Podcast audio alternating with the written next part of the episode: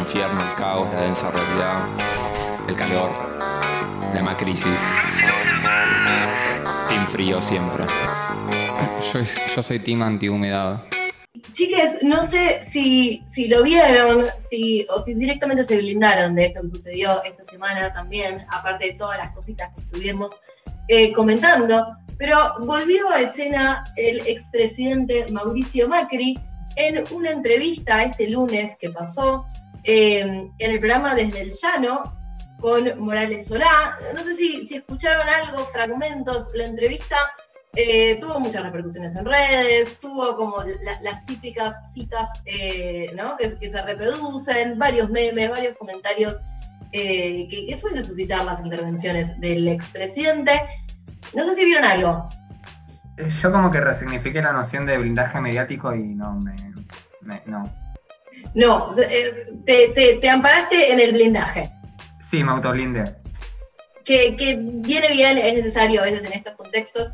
Em, bueno, yo al margen de un poco esto que, que, corría mucho en las redes sociales, de eh, sacar algunas de las frases más resonantes del, discurso, de la, reaparición mediática de Mauricio Macri, me, me, parecía interesante ver en detenimiento algunas de las cosas que se habían dicho y, analizarlo como realmente un, discurso a pensar con muchísima atención y eh, a darle la importancia que se merece porque de alguna manera empieza a construir eh, como determinados significados políticos en este momento que eh, hacen sentido con muchas de las cosas que estuvimos trabajando en Densa a lo largo de todo este año tan complejo que estamos atravesando.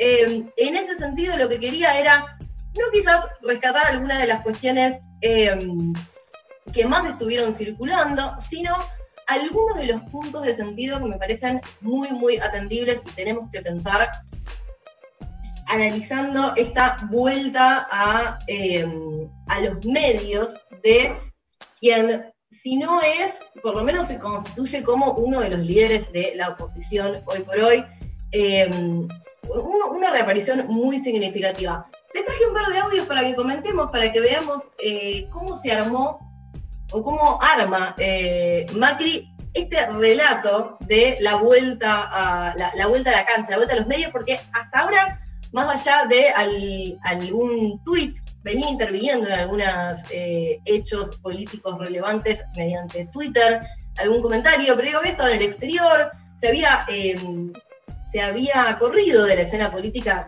después, de, después de lo que fue la derrota electoral, no podía ser de otra manera, la verdad es que bastante barata la sacó, en términos de costo político, con todo lo que viene siendo este año. ¿Cómo se construye este relato en la vuelta a los medios? Ya que, digo, eh, al, espacio Juntos por el Cambio, si se lo vieron, les gusta mucho hablar del relato peronista, el relato kirchnerista, eso es todo relato, ¿no? Como si eh, su espacio no se anclara también, como si todos los espacios no se anclaran también en una construcción de relato que da sentido a la eh, realidad y el espacio político que construyen. Vamos, si les parece, a escuchar un primer audio que me parece bastante significativo en, la forma en la que logra unir las movilizaciones, los llamados banderazos anticuarentena que se vienen dando a lo largo de estos meses, que analizamos, pensamos muchas veces en Tensa, y se acuerdan que en algún momento pensamos eh, si eso tenía ya una resonancia política partidaria marcada o si no. Bueno, el puntapié inicial de Macri en esta entrevista fue apropiarse, si se quiere, o anclar estos banderazos, leerlos directamente en sintonía con el espacio de Juntos por el Cambio. Cada demostración donde se ve más movilización, más convicción, más coraje, todo en forma pacífica, demuestra la decisión que existe en el pueblo argentino de salir adelante. Y claramente estas manifestaciones son Básicamente por dos razones, que ya tienen que ver con el hilo de las últimas 30 marchas que hicimos en la campaña de cierre nuestra. No al atropello y sí a la cultura del trabajo y a la libertad.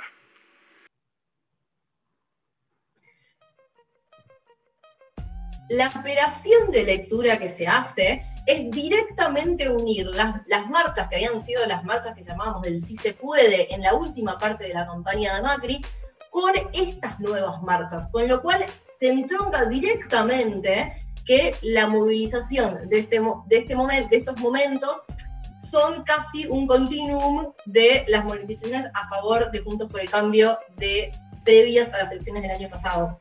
Con lo cual se instala ese sentido político. Me entero chiquito, Macri hablando de cultura del trabajo, eh, tipo de cazarreposeras, es como la presidenta de facto de Bolivia diciendo hacia la democracia, es un montón. La cultura del trabajo fue uno de los significados que más, eh, que más aparecieron en, esta entrevista grabada que salió en, desde el llano. Y, va un poco en ese sentido, una de las cosas que yo quería marcar, me, anoté dos cositas que me parecen muy interesantes y sobre todo muy importantes de pensar en, el sentido de cómo leemos esta intervención y las repercusiones políticas que tiene de acá en adelante. Em, y una tiene que ver con esta idea de la cultura del trabajo ligada a, en el discurso de Macri, la clase media.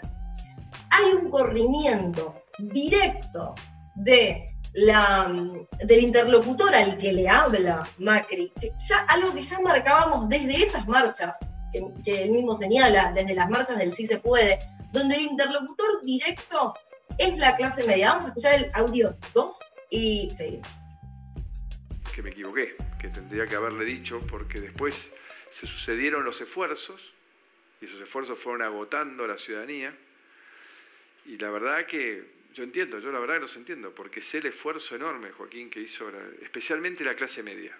Esta clase media está saliendo a la calle con toda su dignidad, con toda su cultura del trabajo, empezó a sentir que el esfuerzo no terminaba nunca y no tenía que ver con la expectativa que yo les había generado.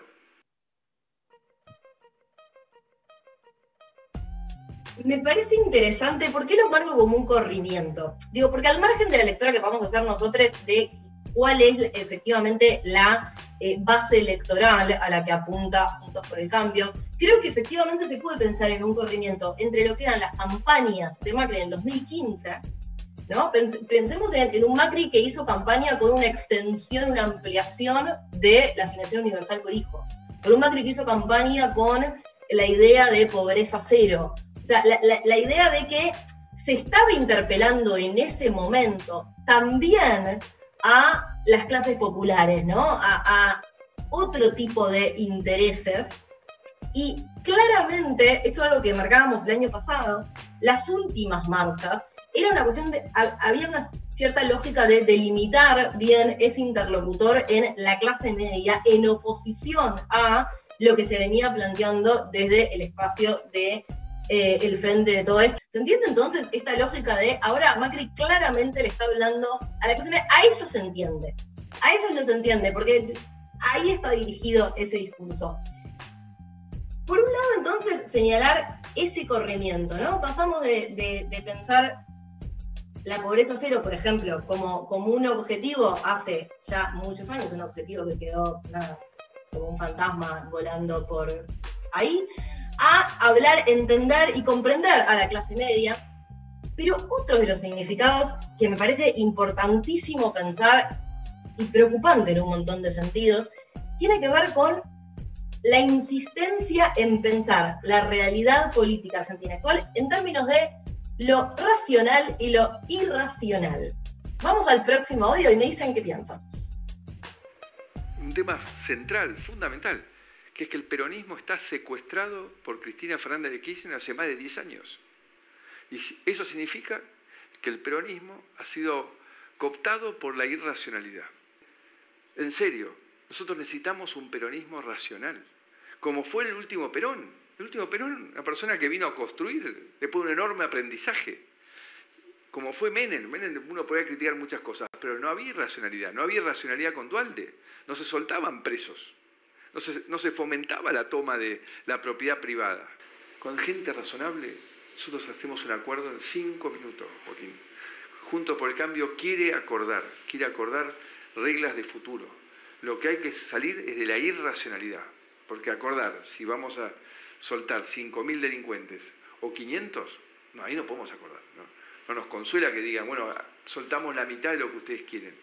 Hay que hacerlo con la Constitución sobre la mesa. Sobre esa base hay acuerdo en 10 minutos.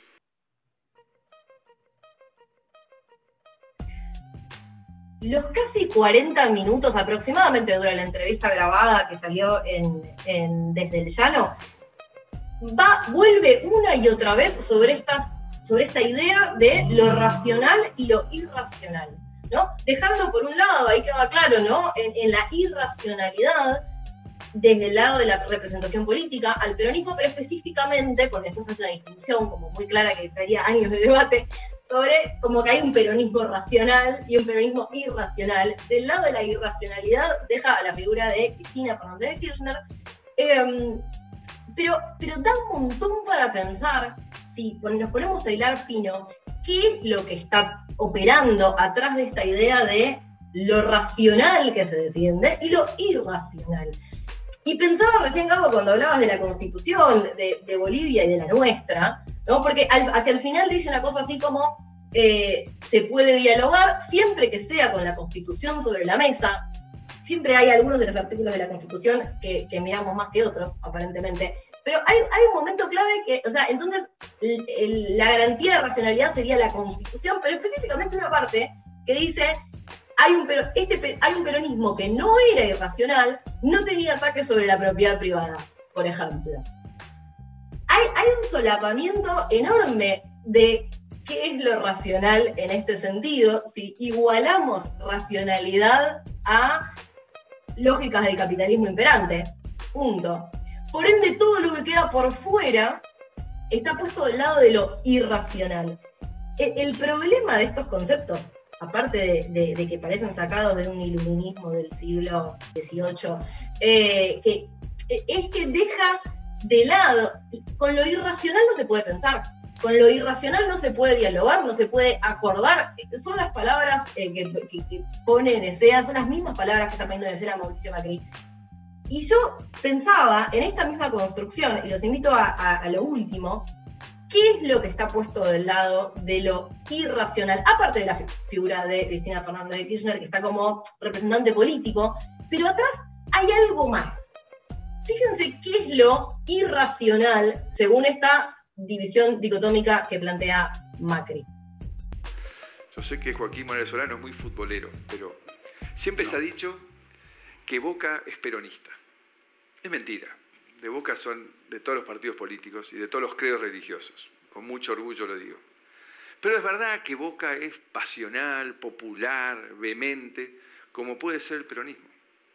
Y justamente cuando yo llegué a Boca, tuve que, para poder lograr lo que soñaba con Boca, es construir un puente entre toda esa vehemencia, esa pasión y una cierta racionalidad. El otro día me vine a ver Néstor Grindetti, buen intendente que tiene Lanús, un, un lujo de intendente. Y me cuenta que la gente de los barrios humildes no acepta hisoparse. ¿Por qué? Lo mismo le pregunté yo. Porque me dice, si me da positivo, usted, intendente, me va a querer llevar a un lugar de aislamiento para cuidarme y yo pierdo mi casa. Entonces yo prefiero quedarme con el coronavirus, pero en mi casa. ¿Se cuenta dónde hemos llegado? Que la gente le tiene más miedo a la usurpación que al, virus. Dos cositas, dos cositas últimas para destacar de, este audio y con esto cerramos y tenemos un montón para seguir pensando de acá en adelante.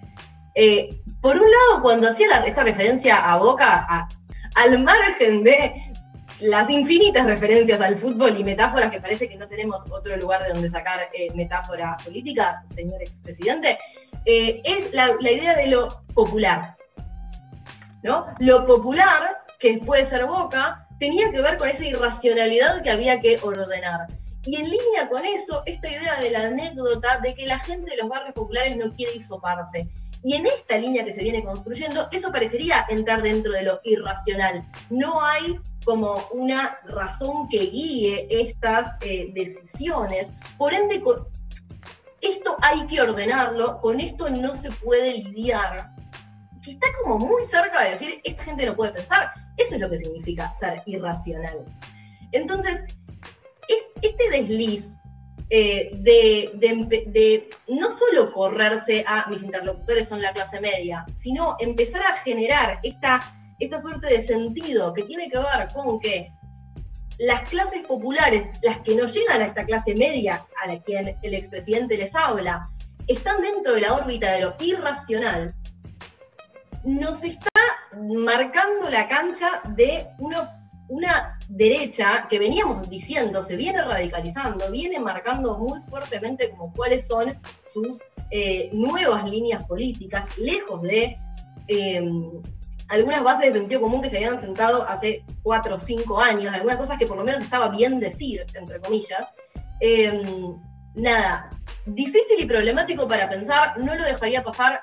Quería terminar la semana diciendo algo en torno a esto, porque digo, es el, es el fin de semana en que mañana es el Día de la Lealtad, es el día que se conmemora por esa famosa, eh, el Día de las Patas en la Fuente, ¿no?